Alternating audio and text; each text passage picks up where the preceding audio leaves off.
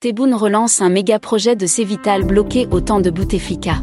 Bloqué par ce qu'on appelle communément le clan Bouteflika, le méga projet de production d'huile initié par l'homme d'affaires Issad Rebrab peut enfin démarrer.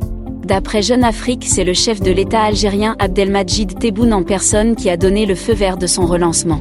Le projet n'est pas des moindres. Il vise à dégager 2,2 milliards de dollars de chiffre d'affaires, dont 750 millions à l'exportation. Très proche de la famille de Bouteflika, les frères Kouninef sont pour beaucoup dans ce blocage. En effet, ils se lancent à la même période dans la réalisation d'une usine de trituration de graines oléagineuses à Gigel, distante d'une centaine de kilomètres de celle de Cévital. Le site nécessite un investissement de 250 millions d'euros, en grande partie financé par des banques publiques. Il sera nationalisé à la suite de la condamnation des trois frères, écrit Jeune Afrique.